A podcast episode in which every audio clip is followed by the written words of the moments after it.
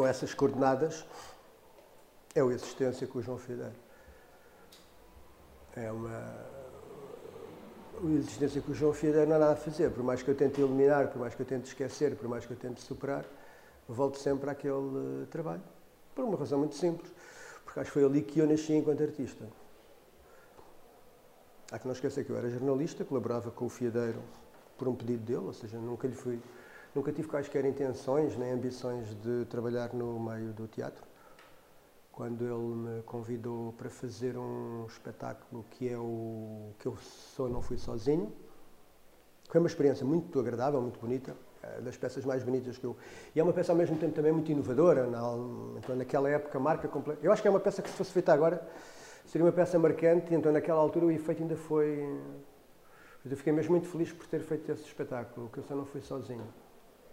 Mas acho que é mesmo a existência que me, que me levou a, a fugir do jornalismo, é? que eu vou voltando de vez em quando, é? de certa forma sou um pouco um, um filho pródigo do, jornal, um filho pródigo do jornalismo e acabei por encontrar também no teatro maneiras de utilizar uh, técnicas de jornalismo e, de certa forma, fazer uma, uma, versão, digamos que sofisticada daquilo que é o trabalho de jornalismo, não é? Uh, mas o trabalho do, do Existência, que, que, eu fiz em 2002, portanto, dois anos depois de ter feito o primeiro trabalho com o Fiadeiro, já era a terceira peça que eu fazia com ele. Acho que é mesmo esse trabalho que marca, uh, digamos, aquilo que vão ser as origens do meu trabalho artístico ah, eu tive uma visão, digamos assim, ou seja, a visão, obviamente é do fiadeiro, o trabalho era dele, mas eu tinha uma visão, ou seja, ah, sabes quando tu estás a fazer algo e tu pensas, isto não é bem isto, mas está lá. O Existência foi para todo. Acho, acho que posso dizer que o Existência foi um fiasco. Ou seja, foi um espetáculo muito mal recebido, muito mal compreendido. Certo? Mas pelo grupo de pessoas. Quase todas as pessoas fizeram coisas interessantes. E agora já há quase 20 anos de distância, não é? Há 19 anos. Por exemplo, uma delas até está aqui atrás, quando eu... Aquele rapaz ali, o Gustavo Sonta, era um dos. Eu durante muito tempo até começava o espetáculo com ele. Era uma conversa a dois, depois era dali é que saía o espetáculo. A Cláudia Dias, Cláudio da Silva, o Tiago Guedes, a Ana Borralho, é, com quem eu depois voltei a trabalhar já, já várias vezes, trabalhei com ela, desde que ela criou aquele. Porque ela trabalha com, como vocês sabem, ela trabalha com o companheiro, não é? com, com o João Galante.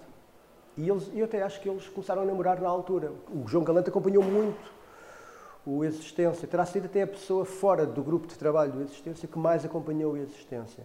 Portanto, para mim, é também uma figura muito familiar durante esses anos do Existência, porque ele nos acompanhou muito. Por exemplo, eu lembro quando fomos estrear o espetáculo em Paris e ele veio, ele também lá estava. Portanto, é, uma, é um trabalho cheio de consequências, não é? Um trabalho cheio de consequências. Eu voltei a trabalhar mais do que uma vez com o Cláudio da Silva, que já eram, atenção, eu para mim, trabalhar com o Cláudio da Silva no Existência, para mim já era assim um grande motivo de orgulho, porque o, o, o Cláudio Silveira é de longe o meu ator favorito dos anos, nos anos 90. Uh, ah, gostava também muito do, do Borges, Miguel Borges, mas o Cláudio Silva era mesmo o tipo que me fazia. Era um tipo que levava-me para, para sítios do teatro que eu não imaginava que eram, que eram, que eram possíveis. Ou seja, é uma pessoa que eu. Ele, ele tinha determinadas intuições enquanto ator que eu explorei muito para o meu teatro. Dou um exemplo. Ele uma vez fez um espetáculo, já nem me lembro qual era, não sei se me vou lembrar do. Era aqui na capital, não é? Ele estava nos Artistas Unidos na altura. E hum, é um espetáculo em que há um momento, acho que há um momento em que ele se aproxima da boca de cena e olha para o espectador. E eu percebi que ele estava fora do espetáculo. Ou seja, ele pôs-se na fronteira onde ele está dentro do espetáculo e está fora do espetáculo. E aquilo durou um minuto, ou seja, ele suspendeu a relação com o texto, deixou, digamos, ele deixou o espetáculo atrás dele suspenso, relaciona-se com o espectador e entrou numa zona de fronteira. E eu achei aquilo, isto tem um potencial enorme. O que é que motivou aquilo? Se calhar foi um esquecimento, não importa. Mas aquela forma como ele aguentou o espetáculo numa zona de ninhures foi totalmente, para mim, foi totalmente real. Uh, foi totalmente verdadeiro. Estás a ver? Não houve ali. Foi um momento muito, mim, foi muito importante para mim. Só que, eu, por exemplo, eu estou a explicá-lo e estou a sentir ao mesmo tempo que. Tipo, isso é uma coisa que está na tua cabeça, claro. Por isso é que eu quis trabalhá-la, porque eu percebi que não era uma coisa que fosse palpável, sequer para os outros espectadores. Portanto, foi um ator que, para mim, muito. Foi um grande privilégio trabalhar com, com ele. O, o método de composição em tempo real, não é, que o, o estava a explorar nessa altura, estava ainda numa fase muito experimental. Então, ou seja, ele estava a falar, ele não, ele não tinha um método, ele estava a trabalhar num método. Portanto, aquilo tinha várias maneiras de ser feito, tinha, tinha, ia lá por tentativa e erro, e acima de tudo houve muitos erros. Mas o processo era fantástico, era incrível. Quer dizer, nós a cada apresentação fazíamos um espetáculo diferente. E lá está, a maior parte desses espetáculos eu hoje vejo como espetáculos muito frágeis, espetáculos fracassados, que obviamente tinham sempre uma outra cena fulgurante, e, mas era de facto o processo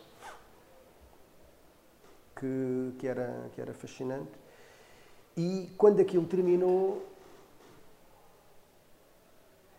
sabes quando algo fica a meio, claramente a meio, não é?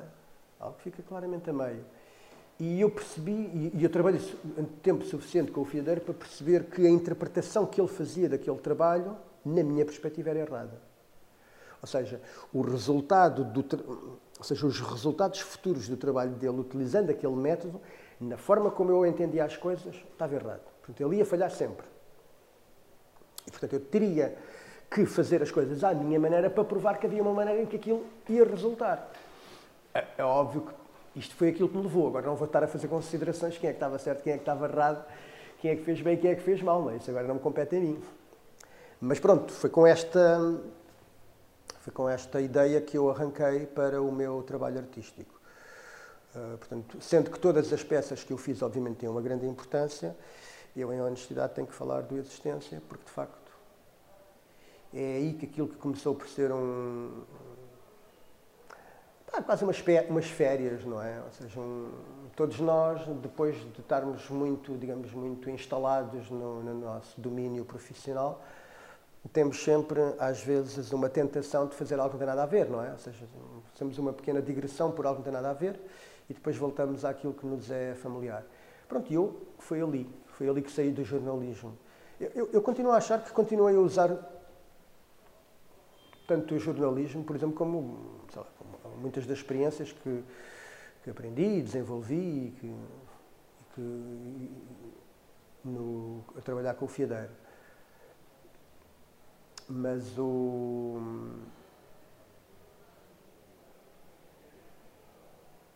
Mas sem a existência eu acho que não teria investido numa carreira artística. Ou seja, teria tido aquela experiência interessante, depois teria, vontade, teria voltado para o, para o jornalismo. Mas eu tive mesmo, eu no Existência tive uma visão, estás a ver? Sei lá. Sabes quando aparece uma coisa, sei lá, imagina, quando tu lês sobre um Duchamp, quando tu lês sobre um movimento surrealista, quando tu lês sobre um movimento impressionista, uh, tu percebes que foram coisas que romperam com uma época, que trouxeram.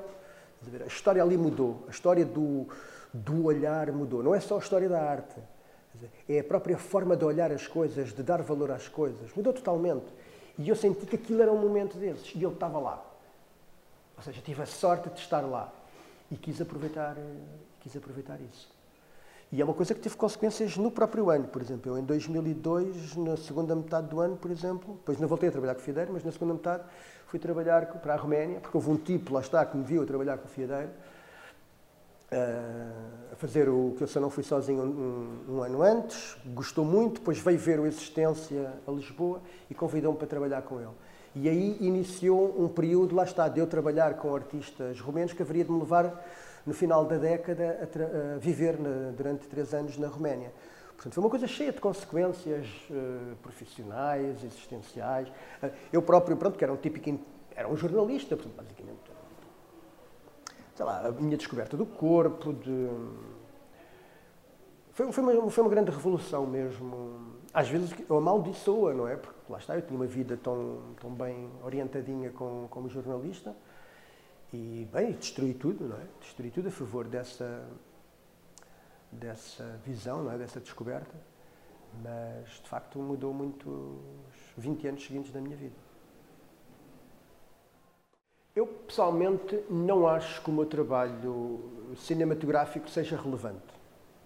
Ou seja, foi uma coisa muito importante para mim tê-la feito, Uh, mas atenção, eu fui só argumentista, portanto, eu acho que o, o, cinema é que o faz, é a parte técnica. Ou seja, é possível tu dares cabo de um bom argumento e fazeres um filme de merda, e é possível tu agarrares num argumento de merda e conseguires salvar aquilo porque és muito bom. Lá está, dominas muito bem eh, montagem, dominas muito bem o trabalho de cena, dominas muito bem elementos técnicos como a direção de atores, como a luz, como o som, essas coisas. Dominas muito bem isso, trabalhas com uma boa equipa, aí consegues arrancar numa história banal e sacar dali um grande filme. Alguns dos meus artistas favoritos trabalham com argumentos que eu acho francamente pedestres. Uh, só eles sabem como é que conseguem retirar dali alguma coisa. Não é? Por exemplo, o Azul, o Mizoguchi. Eram tudo tipos que trabalhavam argumentos muito pedestres. Só que lá está, eles trabalhavam os argumentos, portanto, eles iam ali buscar coisinhas que já sabiam que iam explorar de uma determinada maneira. E, e é óbvio que o, o, valor do, do, o valor artístico deles é tão grande que, óbvio, hoje, se hoje fores olhar para os argumentos, vais também reconhecer qualidade, mas é uma qualidade retrospectiva. É? A, mesma coisa, é a mesma coisa que, por exemplo, agarrares num artista, olha, sem sair dos mesmos exemplos, o, todos os meus artistas favoritos são artistas que não eram, ou seja, não, não são casos de grande talento na juventude, são tipos que aprenderam a sua arte, aprenderam o seu trabalho, não é? Learn their craft, não é? saber fazer e depois tornaram-se grandes artistas com a experiência. Portanto, não são casos de visionários, de aquilo que nós chamamos génios ou de grande talento. Lá está o Azul, o Mizoguchi, o próprio Kiarostami. Uh, é óbvio que quando depois, sabendo a grande obra que esses tipos têm, vais, vais, para trás e vais valorizar e espremer muito do que lá está na juventude, porque eles já estão a trabalhar com algumas ideias intuitivas e não sei o. Mas em bom, não, senhor. O trabalho ou mau, ou é mau, ou é medíocre o, se, o, se o Azul, o Mizoguchi tenha morrido, sei lá, no final dos anos 30, nós hoje não estaríamos a falar deles. Nem sequer teriam chegado cá. O mesmo acontece com o Kiarostami. Se o Kiarostami tem morrido antes de fazer aqueles filmes que fez nos anos 90, todo, todo o enunciado do trabalho dele está, já lá está desde os anos 70. Estás a ver? Mas em bom, é, é engraçado. Engraçado, é óbvio. As pessoas que viram aquilo na altura, ninguém teria ligado nenhum. Aquilo, aquilo teria desaparecido, teria morrido. Não morreu porquê? Porque ele aguentou esse período lá está de aprendizagem, com meia dúzia de ideias interessantes, mas não estava a explorá-las de forma assim tão incrível quanto isso. E de repente entra ali num, num ciclo de filmes. E eu acho que aquilo que o mantém é exatamente ter feito um ciclo de filmes. Que é, o, a grande dificuldade de um artista é como é que depois de fazeres uma coisa muito boa, consegues fazer outra coisa muito boa e depois outra coisa muito boa, outra coisa muito boa. Eu, eu costumo dizer que um grande artista define-se pela quantidade de coisas que consegues fazer seguidas. Depois de ver, e depois conseguires pontuar. Não há nenhum artista que não tenha um período da sua vida em que tipo, é, são umas atrás das outras. E, de, e depois, se o gajo viveu até velho, vai pontuando. Ou seja, não há nenhuma década que não consiga pelo menos fazer uma coisa ou duas boa. Não é? um tipo como, sei lá, o Coppola. É? O gajo faz o Padrinho, faz o The Conversation e faz o, o Apocalipse Now. Estás a ver? Foi tudo seguida. Porque o Padrinho ainda mais são dois filmes, não é? Portanto, o gajo faz quatro filmes brutais e, nos anos 80, ainda foi fazendo umas coisas muito boas. Nos anos 90, ele não fez quase nada de jeito, mas, mas de vez em quando mostrava que era bom. E pronto, não, não tem importância nenhuma. Qual foi a importância? É que ele, de facto, ali nos anos 70, conseguiu fazer tudo em continuar. Ele, durante 10 anos, não para. O mesmo aconteceu com o Kiarostami. O Kiarostami, nos anos 90, consegue fazer uma sequência de, de objetos inacreditáveis. Tipo, o, o, próximo vai ainda mais longe do que o anterior. Ele ainda para mais brincava com isso, no caso do Kiarostami, não é? Ou seja, cada filme, houve ali um período em que cada filme era, ele arrancava um pormenor do filme anterior para avançar para o próximo. Portanto, o que aconteceu, por exemplo, com o Azul e com o Mizoguchi foi exatamente isso. Foi que eles, a partir de um período, aprenderam tão bem a sua arte e não saíram, ou seja, eles não revolucionaram o seu trabalho, eles foram definindo o que é era o seu trabalho e há uma altura que aquilo não falha. Todos os filmes deles, até, ao fim, até morrerem, são perfeitos, são obras de, religio, de religioaria. Mas não são objetos adquiridos, ou seja, eles trabalharam muito, muito tempo, no caso destes dois, mais de 20 anos para chegarem, para chegarem a esse ponto. Uh, depois tens outros casos opostos. Eh, por exemplo, um dos filmes que mais me marcou quando eu era jovem, é? quando eu era adolescente, ainda hoje, se me perguntas qual é a minha lista dos meus filmes favoritos, tenho a certeza que meto lá este filme. Não te mexas, morre e ressuscita. Foi a primeira vez na minha vida que eu vi um filme num dia e no dia seguinte estava lá para vê-lo outra vez, porque eu basicamente, quando saí do filme, percebi que não conseguia sair do filme.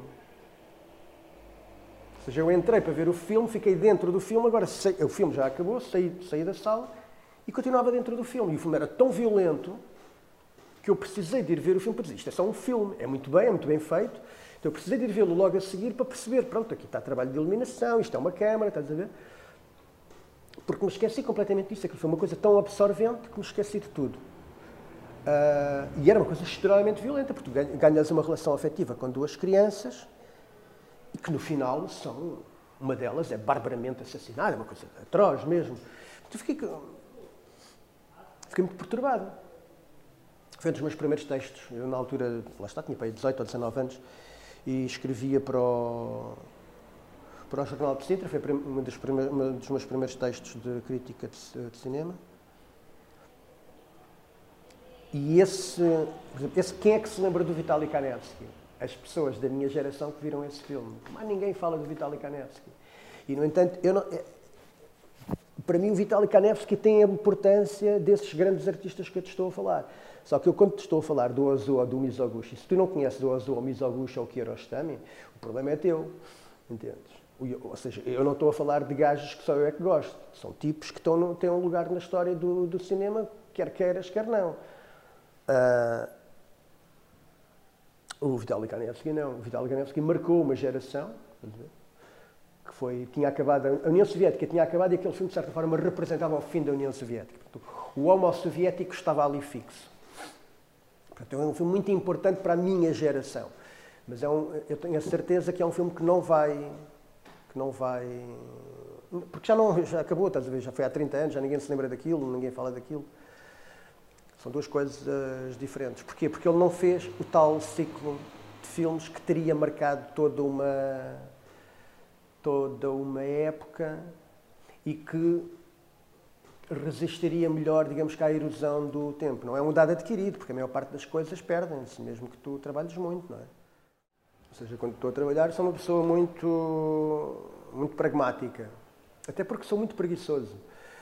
Uh, ou seja, não me interessa nada ter a especular do que é que o trabalho possa ser feito, não sei o quê. Não, tenho, já tenho uma ideia do que é que vou fazer e faço com os meios que tenho, com os recursos que tenho. Sou muito pragmático. Um, da mesma maneira que, por exemplo, eu sou muito intelectual com base naquilo que vivi. Ou seja, eu sinto uma autoridade para falar de determinados assuntos. Por isso posso estar horas a, a debater sobre eles, porque eu os vivi, estava lá, observei-os com estes olhos e posso falar à vontade. Não, eh, eh, já não me sinto nada intelectual a, a discutir coisas abstratas. A ver? Tipo, como é que vai ser o mundo daqui, daqui a 50 anos com base naquilo que nós estamos a fazer? Isso é uma coisa puta da mínima ideia. Sei lá. Ah, o aquecimento global. Pá, sei lá, daqui a pouco rebentam para aí cinco vulcões. Bem, podes desligar os, os motores, meu. Os vulcões vão aquecer esta merda.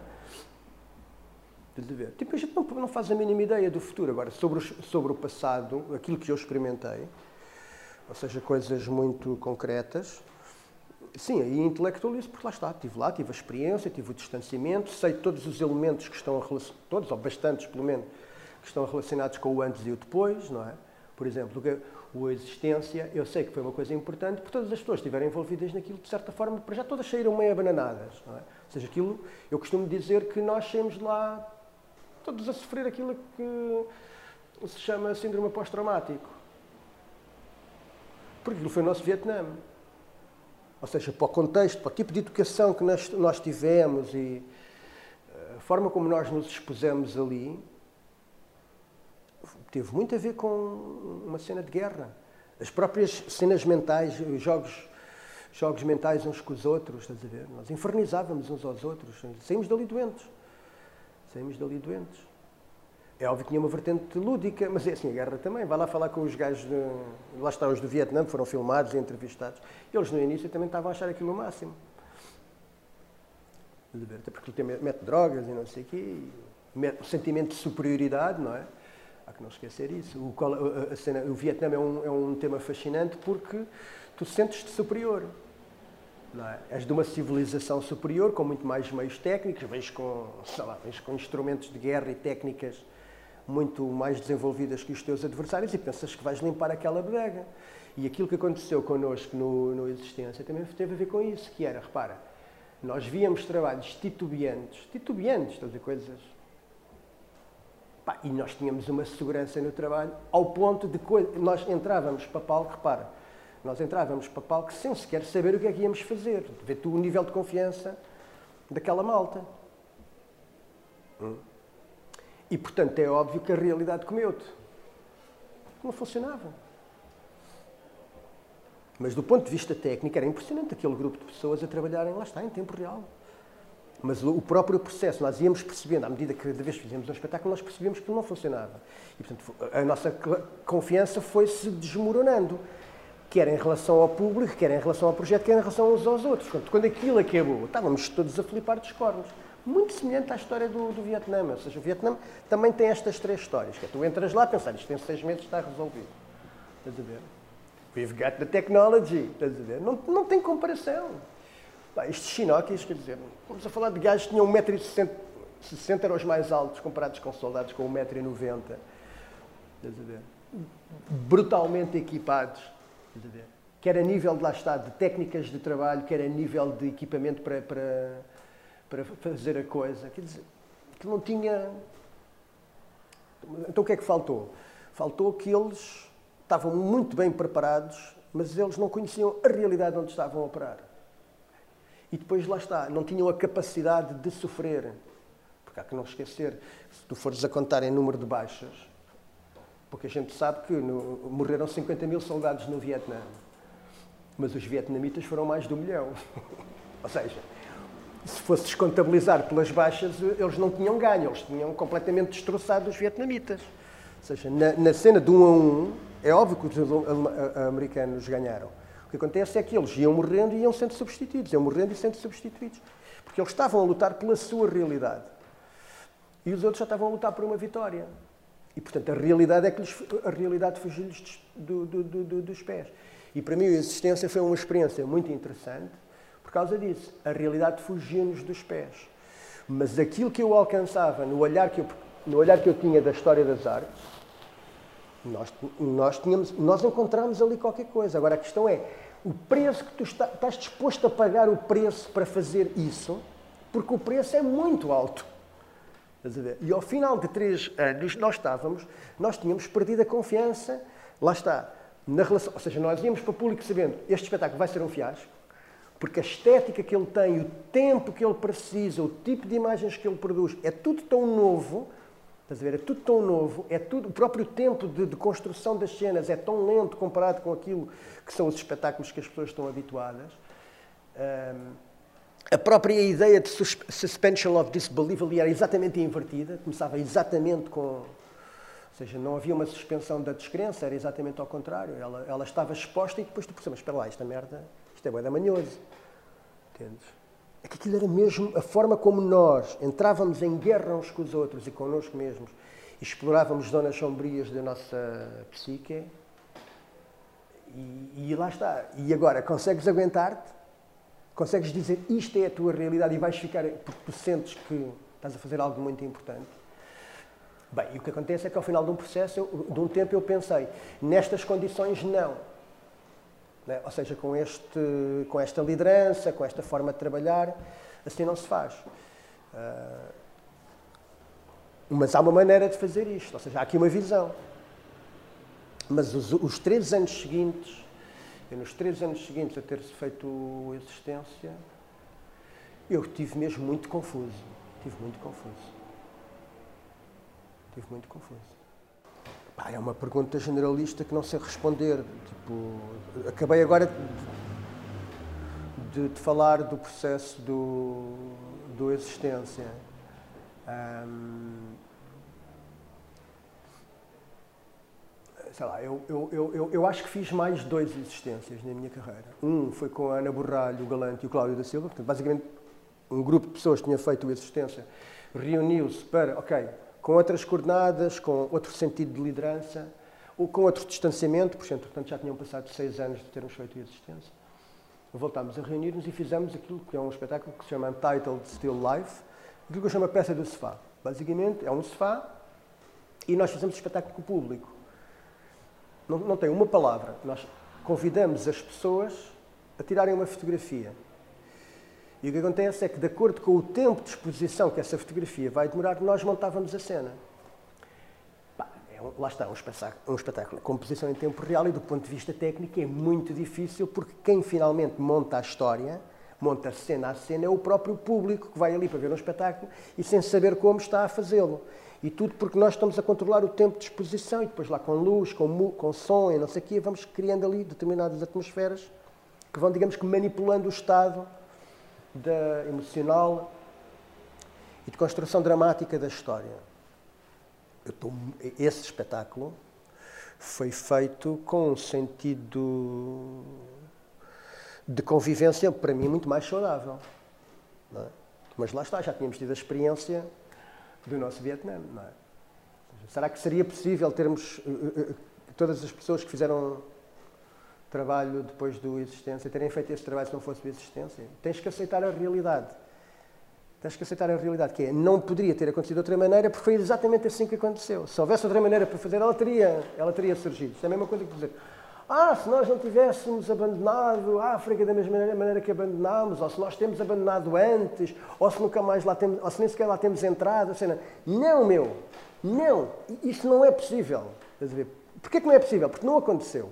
As coisas acontecem de uma determinada maneira porque elas só podem acontecer daquela maneira. É? Nós, gostaríamos sempre, nós gostaríamos sempre de evitar o lado negativo da vida. Ou seja, eliminar as partes negativas. E isso não é possível. Ou seja, trabalhar em suposições é absurdo, porque mesmo a realidade já é suficientemente complexa para nós conseguirmos uh, analisá-la de forma correta.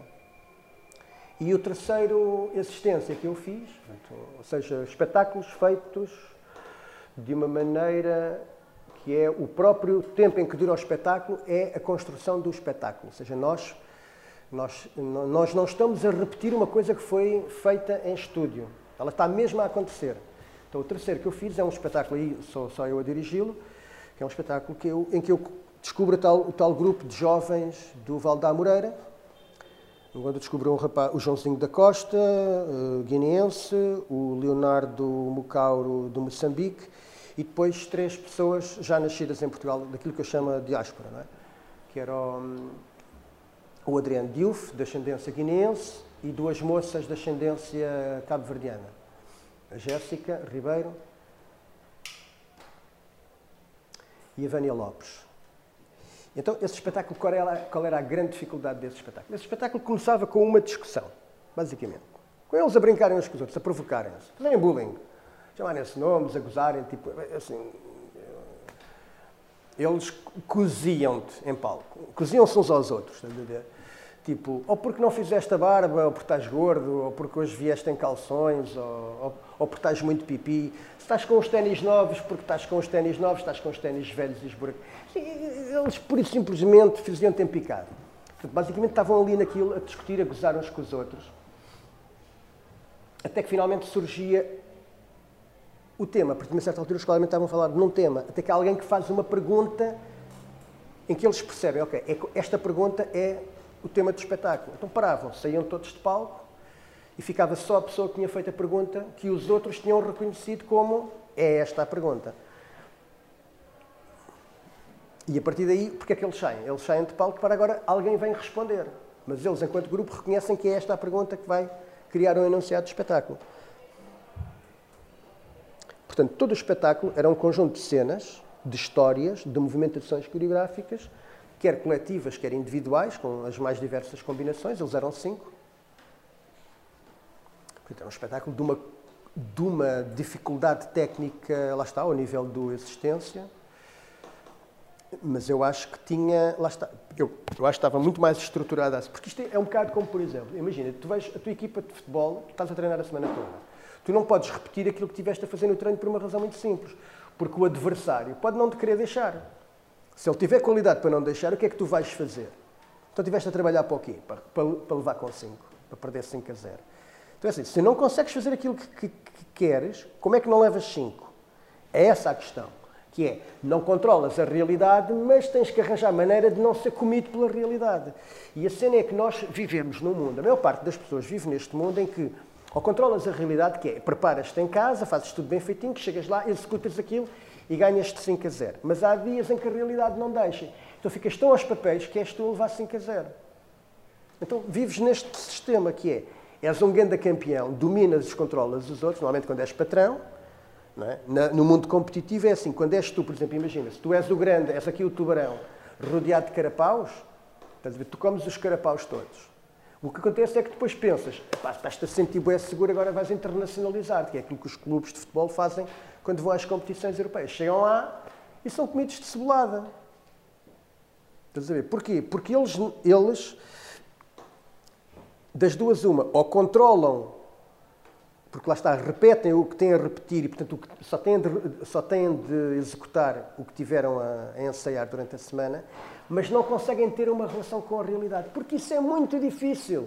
É muito difícil tu operares com a realidade. E agora voltamos à história do existência, que é a ideia artística daquilo era brutal, mas nós, pela nossa cultura, pela nossa formação, pela nossa experiência, não tínhamos pedalada para aguentar aquilo. Entretanto, passam 15 anos e eu encontro estes putos do bar do, do Val da Amoreira. E eles tinham pedalada para aguentar com aquilo e eram mais novos do que nós.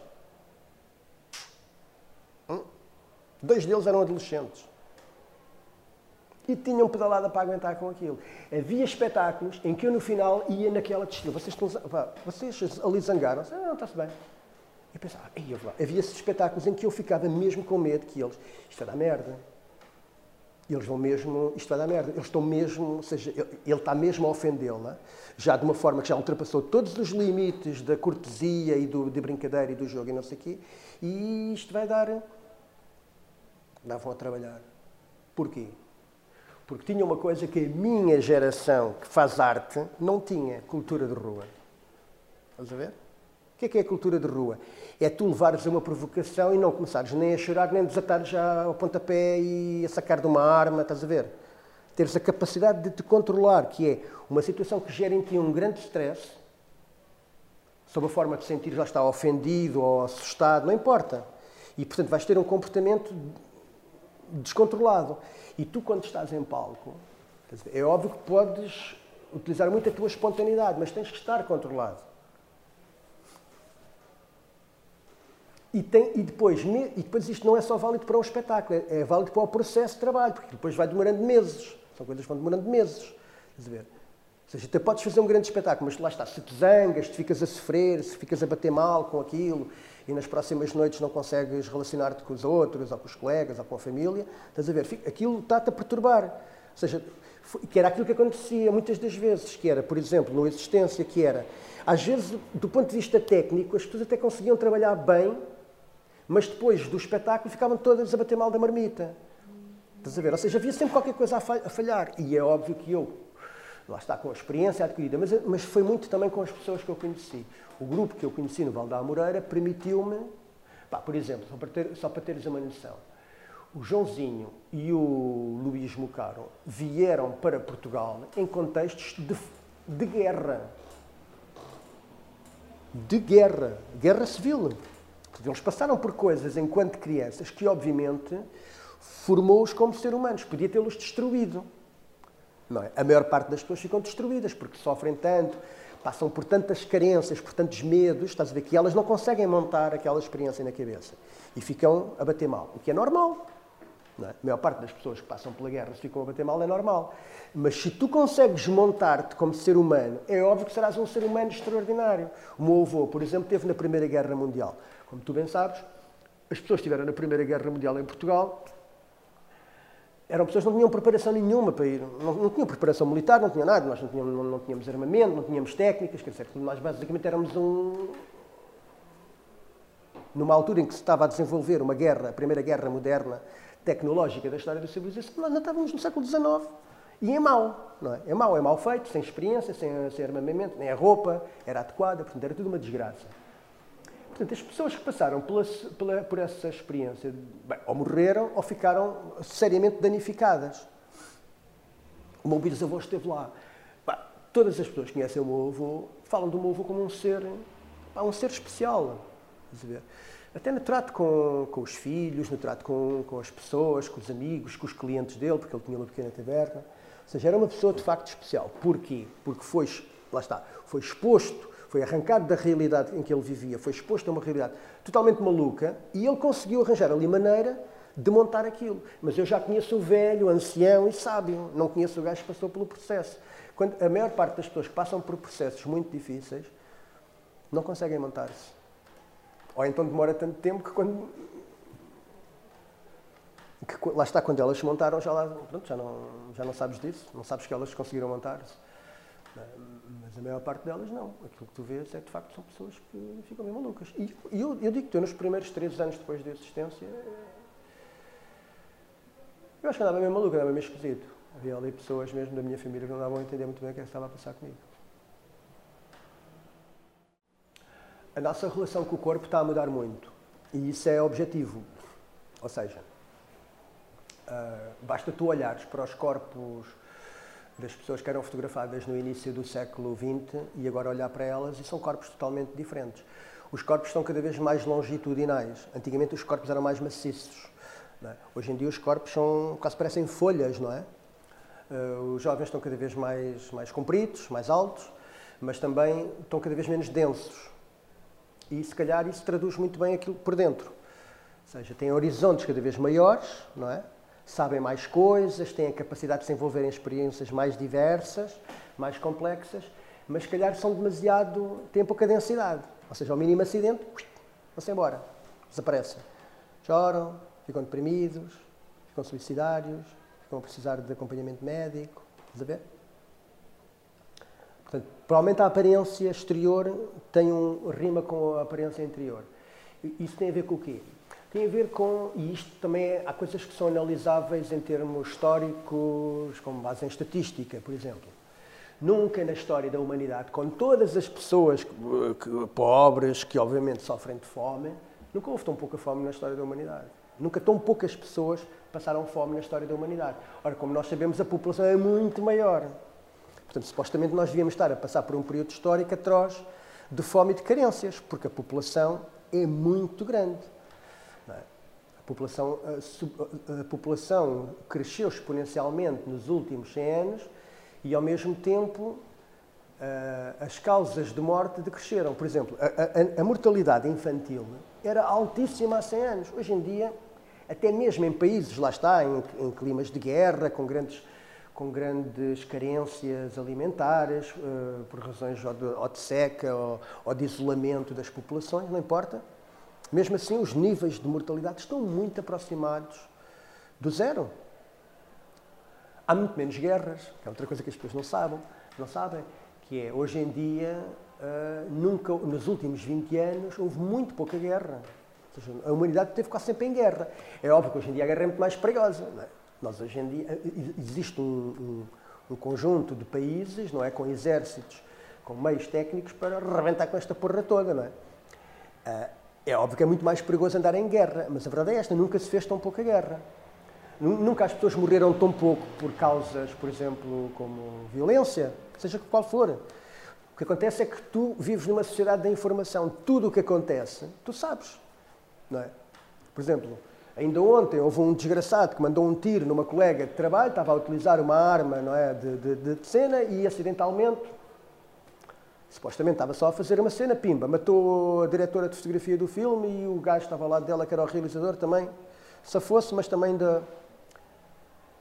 Pá, isto aconteceu e de repente é um assunto internacional. Portanto, hoje em dia tu tens uma percepção tão grande, lá está, dos casos de fome, dos casos de morte, de, de, das guerras ou dos conflitos que existem, que tu pensas, esta merda, este mundo está, está à beira. Não, não. Nunca houve tão poucos conflitos, nunca houve tão pouca morte, nunca houve tão pouca fome. Ou seja, nunca o mundo esteve tão bem como agora. E nunca o mundo foi tão complexo. Porque lá está, tens montes de, de, sociedades com culturas muito diferentes, em que as pessoas estão todas misturadas, a trabalharem umas com as outras, a viverem umas com as outras, a partilharem os mesmos espaços, e mesmo assim aquilo, lá está. É óbvio que tem tensões, mas a coisa aguenta-se. Estamos sempre num estado crítico, não é? está tudo a abanar por todos os lados, mas aquilo misteriosamente aguenta-se. Temos muitas ferramentas não é? para nos aguentarmos. Hum, portanto, sim, é óbvio que o corpo está a transformar-se, com base naquilo que eu acabei de dizer. A maior parte das pessoas hoje em dia não precisa de fazer um trabalho braçal, de tal maneira que a maior parte das pessoas hoje em dia, para se manter saudável, quer seja fisicamente, quer seja mentalmente, tem que fazer um trabalho físico artificialmente, que é vai para o ginásio, faz um desporto, faz aulas de, sei lá, de, de dança ou de biodança ou whatever, não é? Inventa uma, uma coisa qualquer para pôr o esqueleto a funcionar, para se relacionar com o corpo, não é? Porque o corpo é cada vez menos reivindicado no nosso modo de vida. E isto é, ou seja, aquilo que foi a grande desgraça das pessoas ao longo de toda a história da humanidade, foi o corpo sofria, elas sofriam muito, o corpo delas sofria muito. Por exemplo, uma pessoa que fosse mineira ou, que trabalhasse nos campos, ela chegava ali aos 40, 50 anos. Por exemplo, eu tenho 50 anos. Uma pessoa que trabalhasse numas minas, ou seja, um, qualquer trabalhador, é verdade um qualquer trabalhador, até há 100 anos atrás, da minha idade, estava muito acabado fisicamente. O corpo dele estava visivelmente, estás a ver, nem precisavas de fazer exames, tu olhavas para aquela pessoa e percebias que o corpo dela estava torturado por anos e anos e anos de trabalho. Estava desfigurado, em que as pessoas, as pessoas cocheavam, as pessoas tinham problemas de costas. A própria voz, eu lembro-me quando era criança, e a voz dos homens e das mulheres era totalmente diferente. Hoje em dia as vozes são aveludadas, são agradáveis. As pessoas tinham vozes que eu achava interessantes, mas eram vozes torturadas. Porquê? Pela forma como eram expostos aos climas, saírem ao frio, trabalharem muitas horas no exterior, não é? Trabalharem lá está com substâncias, com matérias químicas que, que entram ali na pleura e não sei o quê. Ou seja, as, os meus colegas, o meu pai trabalhava numa fábrica de cortumos. Cada, cada, cada homem que ali trabalhava tinha uma voz que para mim ainda hoje é quase musical, porque tem um determinado timbre que eu nunca mais voltei a ouvir. Hoje em dia é tudo muito mais uniformizado. Porquê? Porque as pessoas estão em ambientes mais ou menos protegidos. É? Até mesmo o ato de fumar hoje em dia é cada vez menos praticado. Portanto, nós estamos muito protegidos. Sem dúvida que o nosso corpo resulta disso. Lá está, fica liberto para fazer mais coisas, mas fica muito mais vulnerável uh, ao, ao, trauma. É? Ou seja, nós estamos a passar por uma geração em que qualquer trauma, a, a, ideia que dá é que a pessoa já precisa de acompanhamento médico, tem logo que ir, ao, tem logo que ir às boxes. É? Ou seja, ela não consegue gerir o, a experiência traumática. Ou seja, não consegue gerir o sofrimento. Eu acho que aquilo que acabei de dizer expressa muito a dificuldade das pessoas fazerem perguntas umas às outras, que é, se tu tens medo de ofender a outra pessoa, por exemplo, eu tenho muita mania de perguntar às pessoas, onde é que, onde é que tu és? Onde é que tu és? Tenho muita esta curiosidade. Porquê? Porque eu sou do Cacém, ou seja, o Cacém é um sítio onde a maior parte das pessoas não são do Cacém. Elas vêm de algum lado. Elas vêm de algum lado. É? Por exemplo, o meu pai vem do Ribatejo, a minha mãe vem do Alentejo, encontraram-se no Cacém. Onde é que tu és? Lisboa. E tu, de onde é que tu és? Porto. Tu és de onde? Cadelas. E tu? Régua. Da Régua? É genial isto. Porque uma das, um, um, dos fatores que é mais. Ou seja, eu já várias vezes que faço esta pergunta a pessoas que me dizem que é. Ou seja, como se achassem que a minha pergunta fosse uma pergunta discriminatória. Ou seja, que não pode ser daqui. Estás a perceber? Essa ideia que não pode ser daqui. Muitas vezes dizem, sou de Lisboa, porquê? Achavas que eu era de onde? Porque lá está, eram negras e, portanto, achava que eu estava a fazer a pergunta para saber de onde é que elas tinham vindo da África. E a cena é, e, eu, e às vezes não tenho, não tenho a possibilidade de lhes explicar aquilo que acabei de explicar, que é, a minha interesse para saber onde é que as pessoas vêm é que eu venho de um sítio, vivi num sítio onde as pessoas não são de lá. E, portanto, não, à, à partida não depreendo que elas são de lá, porque à partida elas não são de lá. Uh, mas eu mesmo assim continuo a insistir na pergunta, sabendo que vou sempre passar por uma fria. Estás a ver?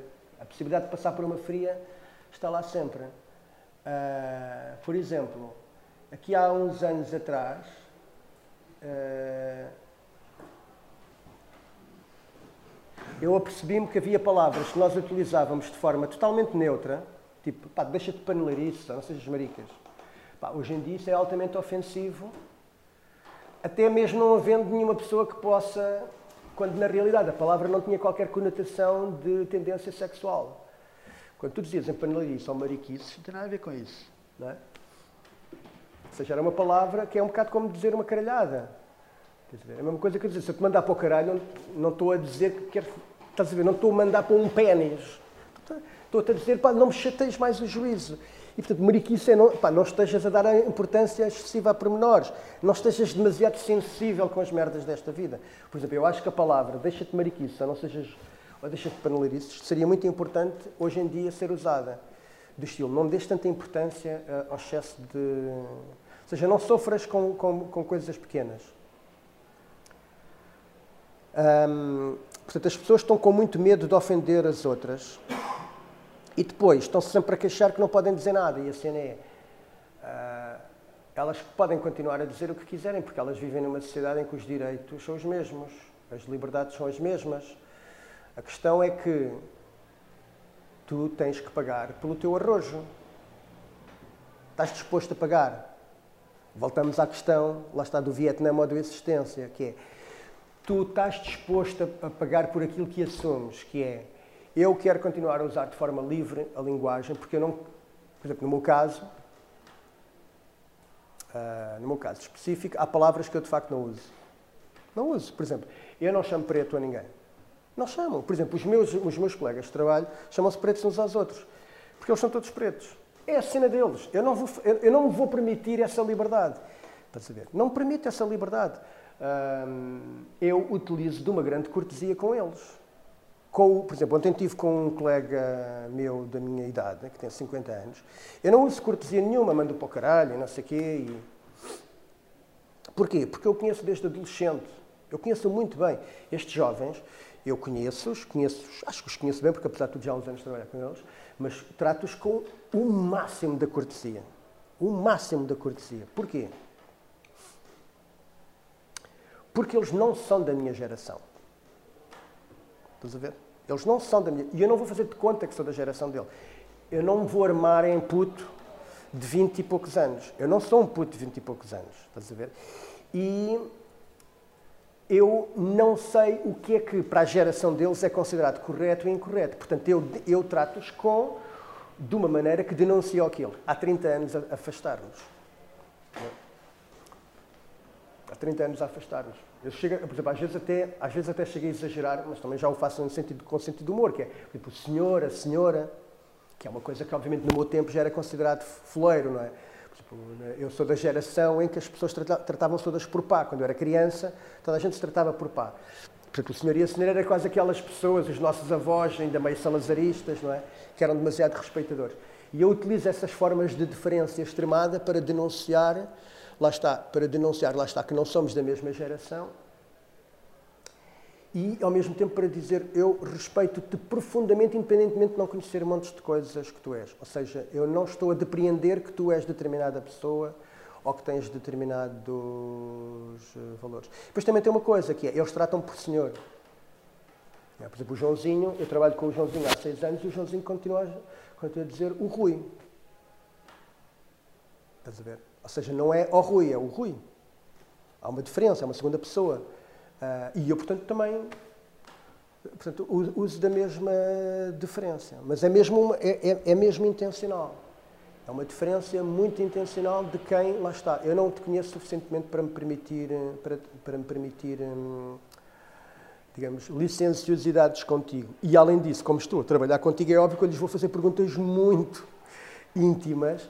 Algumas delas são desagradáveis, porque são perguntas muito indiscretas. É esse o meu trabalho, a natureza do meu trabalho. É, eu até lhe chamo o jogo das perguntas difíceis. Dei-lhe este nome. E, e não aceito perguntas fáceis. Lá está. No processo que de lhes ensinar o meu método de trabalho, isso não é uma pergunta. Ou não é uma pergunta, ou não é uma pergunta difícil. É? Tem que ser uma pergunta difícil. E a questão é, e às vezes mas o que é, que é uma pergunta difícil? O que é para ti difícil, para mim pode ser fácil. Claro, se faz uma pergunta a uma pessoa que é extremamente tímida, qualquer pergunta é difícil para ela, mas eu aí nem, aí nem vou, aí, nem vou por aí. A minha cena é, isso é outra, é outra questão. Se aquela pessoa é uma pessoa muito tímida, tu não tens. Isso, eu agora vou trabalhar essa timidez com ela. Mas tu tens que fazer uma pergunta objetivamente difícil. O que é que é uma pergunta objetivamente difícil? É uma pergunta que tu preferias não a dar em público. Não te sentes à vontade por qualquer razão. Porque, eventualmente, preferias nem a dar a pessoas com quem te dás com alguma confiança. E, eventualmente, se ela for mesmo difícil, tu gostavas de nem responder a ti mesmo.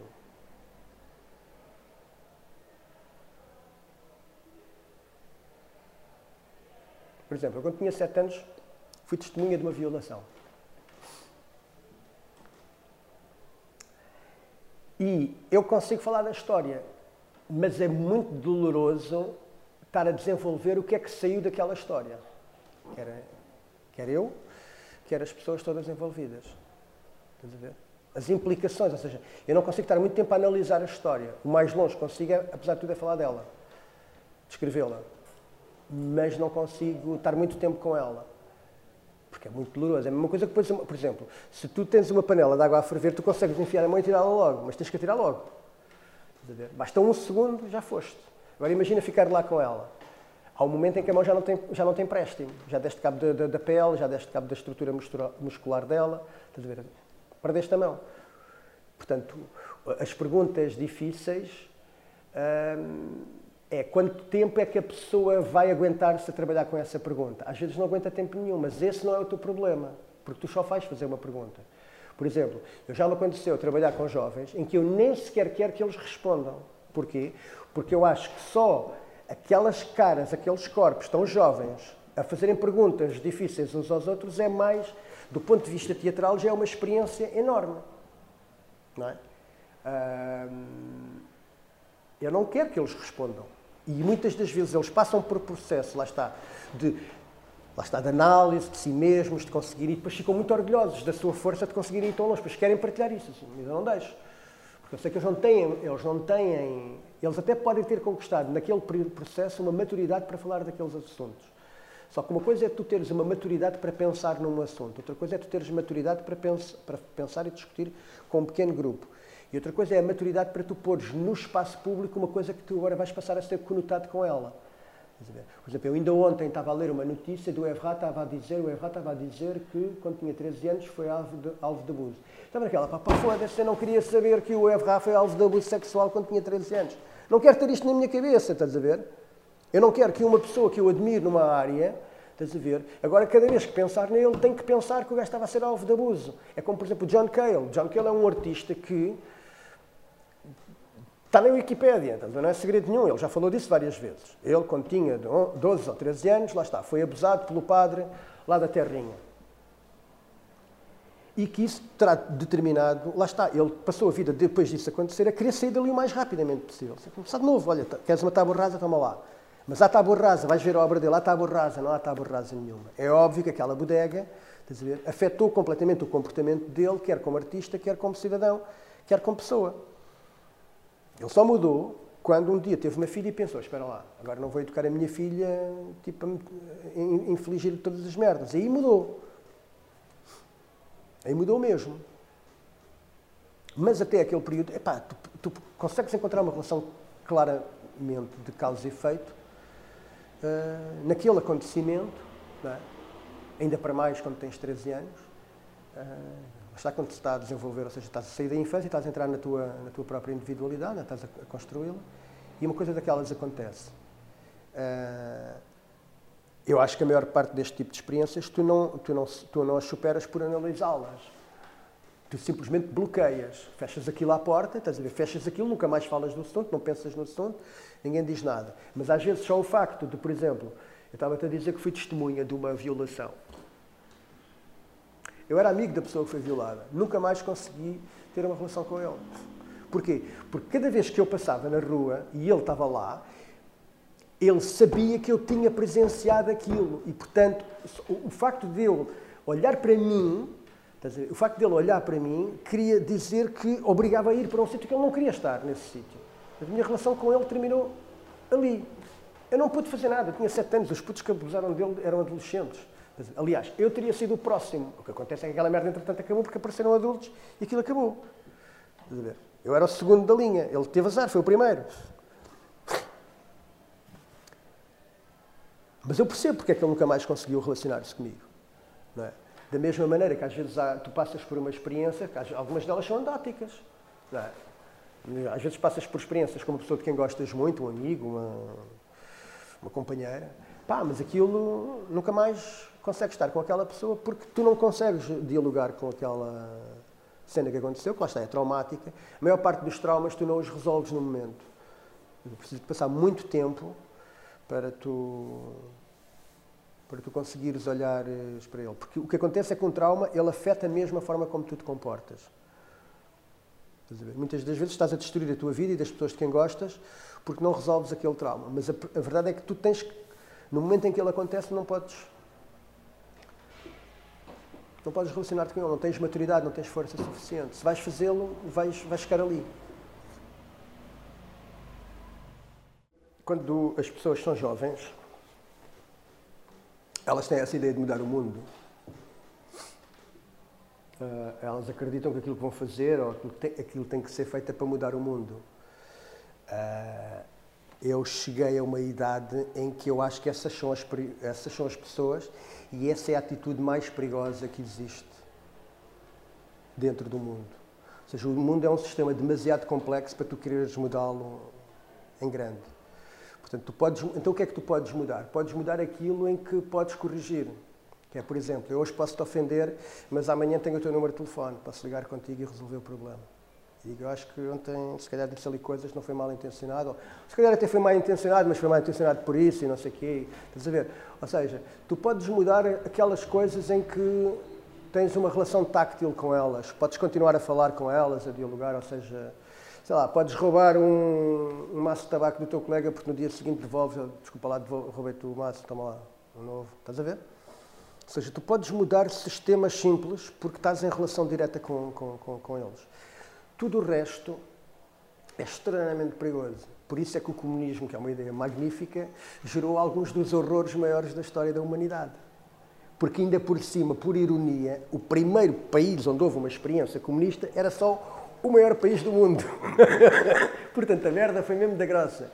E já tivemos experiências de, lá está, de, de planificação que te demonstram que sempre que tu queres mudar um sistema complexo, por mais que tu tenhas pessoas muito bem qualificadas e muito bem intencionadas, o o processo vai revelar perversidades que tu não contas no início e que vão ser incontroláveis.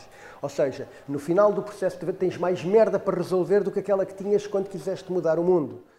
O principal problema neste momento da, das sociedades globais, digamos assim, é um problema que foi gerado por alguém que quis mudar o mundo, que foi, ou seja, qual foi a última vez que houve uma revolução mesmo? Ou seja, o mundo mudou mesmo, foi observado, nos anos 60. Nos anos 60 deu-se uma revolução sexual. Vamos só falar da revolução sexual para irmos mais longe, ou seja, as pessoas viviam extremamente oprimidas dentro de um esquema de valores e elas passaram a expressar de forma mais livre as suas emoções, os seus sentimentos, o seu sentido de amor, o seu sentido de desejo, a relação com o corpo. Qual foi o resultado disso? Foi que basicamente nós neste momento nós não sabemos educar os nossos filhos. Sabemos. Os putos estão a ser educados por tudo e um par de botas, menos os pais. Para já, muitas das vezes os pais nem se conseguem manter juntos para, manter, para, para aguentar os filhos, para educar os filhos. Estás a ver? Ou seja, os, uh, já tens um problema gravíssimo, já tens um problema gravíssimo no facto de os pais, ou seja, os pais dentro de uma casa, não conseguem educar os filhos. Não conseguem fazê-lo. Mas esse não é o e isso já é uma situação, apesar de tudo, de controle, que é tu consegues manter-te, apesar de tudo, dentro da mesma realidade física, não é? Estás a cuidar deles, estás na, estás na mesma casa que eles. Hoje em dia, tu tens cada vez mais uma erosão da família, uh, digamos que, um, da base familiar, que é os pais e os filhos. Por exemplo, na comunidade africana, por razões que obviamente não têm só a ver com a revolução sexual, não é? Por exemplo, na comunidade africana que existe em Portugal que eu, que eu acompanhei, não tem só a ver com a revolução sexual, tem a ver com, até tem a ver com tradições, tem a ver com o processo migratório, é? ou seja, os fluxos migratórios em que muitas vezes vai o pai e a mãe fica, depois os filhos uh, ficam com a mãe, mas depois vão, começam também a, uh, também emigram e depois ficam divididos, mas depois o pai, entretanto, já tem uma nova companheira, enfim, não importa. O que acontece é que está a haver um processo de erosão da família. E o resultado disso é que as crianças não estão a ser educadas pelos pais. Então, se elas não estão a ser educadas pelos pais, estão a ser educadas pelo quê?